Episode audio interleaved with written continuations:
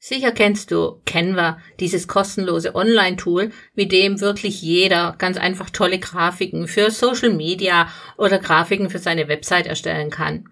Aber wusstest du, dass du mit Canva genauso einfach Druckprodukte gestalten kannst?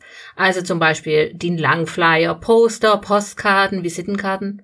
Und anschließend kannst du deine mit Canva erstellten Druckdateien gleich bei einer Online-Druckerei in Auftrag geben. Du willst mehr über dieses Thema erfahren? Dann höre dir diese Podcast-Episode zu Canva an. Ich bin Sabine Walters, seit über 32 Jahren selbstständige EDV-Trainerin und Mediendesignerin. Gerade als Mediendesignerin werde ich von Kunden immer wieder gefragt, ob es denn nicht eine kostengünstige und auch für Laien geeignete Alternative zu Adobe InDesign und Photoshop für das Gestalten von Flyern, Postern, Visitenkarten und anderen Werbematerialien gibt. Denn Adobe InDesign und Photoshop sind mächtige Programme, die schon einiges an Einarbeitung erfordern und natürlich auch kosten. Auch meine Arbeit als Mediendesignerin kostet natürlich und viele Kunden würden daher oft gerne selbst ihre Druckprodukte gestalten, um damit Kosten zu sparen. Natürlich gibt es auch verschiedene Online-Druckereien, die Vorlagen für Werbematerialien anbieten, die man zwar meist etwas bearbeiten oder anpassen, aber halt doch nicht frei gestalten kann. Dazu haben dann wahrscheinlich tausende andere Personen genau die gleichen Vorlagen für ihre Druckprodukte verwendet. Du bist damit einfach nicht einzigartig, deine so gestalteten Produkte sind irgendwie, ja, Massenware.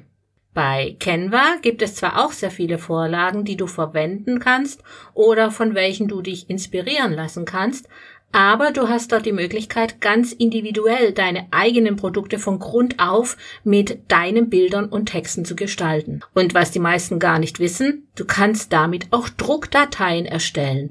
Gut, das sind keine Druckdateien, wie du sie mit einem professionellen Programm wie InDesign erzeugen kannst, aber sie sind durchaus für den Druck geeignet. Es schadet natürlich auch nicht, wenn du als Nicht-Designer ein paar kleine Designer-Tipps und Tricks erfährst, um deine Druckprodukte professioneller zu machen.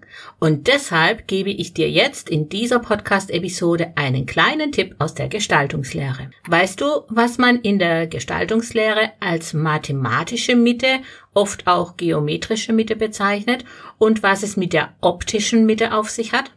Viele Programme wie PowerPoint zum Beispiel, aber auch Canva bieten die Möglichkeit, mit sogenannten Hilfslinien Bilder und Texte horizontal und vertikal exakt mittig zu platzieren. Doch für das Auge des Betrachters liegt die Mitte, also die optische Mitte, knapp über der mathematischen Mitte. Ziehe also einfach zum Beispiel das Textfeld, das du mittels der Hilfslinien in der mathematischen Mitte angeordnet hast, einfach ein ganz klein wenig nach oben.